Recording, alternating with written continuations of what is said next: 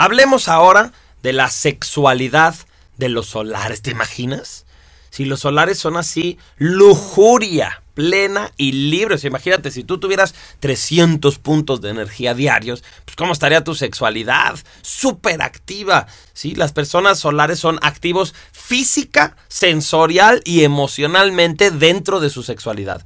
O sea, tú imagínate que el roperazo, que el, que el salto de altura, que la quebradora, pero a la vez son sensorialmente muy activos como los venusinos, que todos los olores los perciben, que todas las sensaciones, la energía, pero a la vez emocionalmente muy activos. A lo mejor vamos a imaginarnos como un jovial, que en ese momento está entregado y está apasionado y dice cosas. Entonces tú imagínate toda la posible actividad sexual en todas sus manifestaciones masculinas y femeninas. Eso es la sexualidad de una persona solar.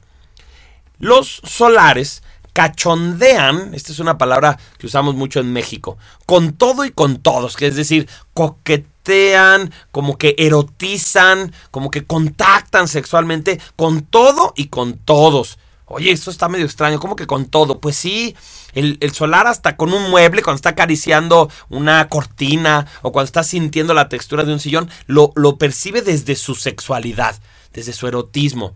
Y a su vez con todos, o sea, el solar, incluso algunos autores dicen que son bisexuales, o sea, que el solar, cualquier persona le es atractiva, cualquier persona le causa mucha excitación. Entonces el solar tiene química universal, eso es lo que decimos, tiene una posibilidad de atraer a todo tipo de personas. Yo no estoy seguro si ese dato de que sean bisexuales sea real o no, pero lo entiendo. Lo que quieren decir es que tienen una atracción sexual muy grande por todo tipo de personas. Y lo interesante es que no lo sienten como algo malo o sucio. ¿sí? El solar no lo percibe como algo negativo de su vida, como algo que, que ay, qué, vergüenza, no debería ser así. No, el solar está muy en paz con su sexualidad. Los solares fluyen con la energía sexual, a veces en castidad. Ah, chis, que como que en castidad ya no tienen sexo, así como los sacerdotes. Mm, bueno, sí, pero no. Es decir, castidad significa tomar la energía sexual y transmutarla, o sea, convertirla, por ejemplo, en energía creativa para ser artista, o convertirla en energía espiritual y con eso tener experiencias místicas, ¿sí? Entonces, la castidad no es la abstinencia.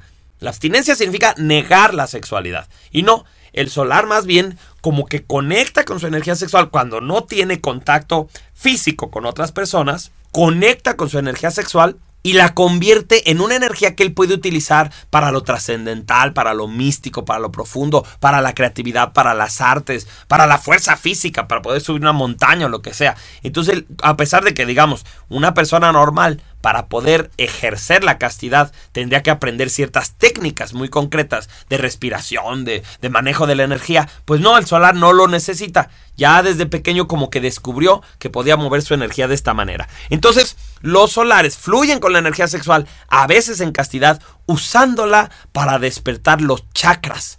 Ah, ya se puso místico esto. Bueno, pues sí, la palabra chakra es una palabra hindú que simplemente significa como centros energéticos. Entonces tú imagínate, pensemos un poquito en la filosofía hindú, pues que tu cuerpo tiene como lugares energéticos, centros energéticos, donde si tú inyectas energía, en este caso energía sexual, se te despiertan como facultades se te despiertan capacidades, se te despiertan emociones profundas, inteligentes, como el amor incondicional o como el perdón o como la sabiduría.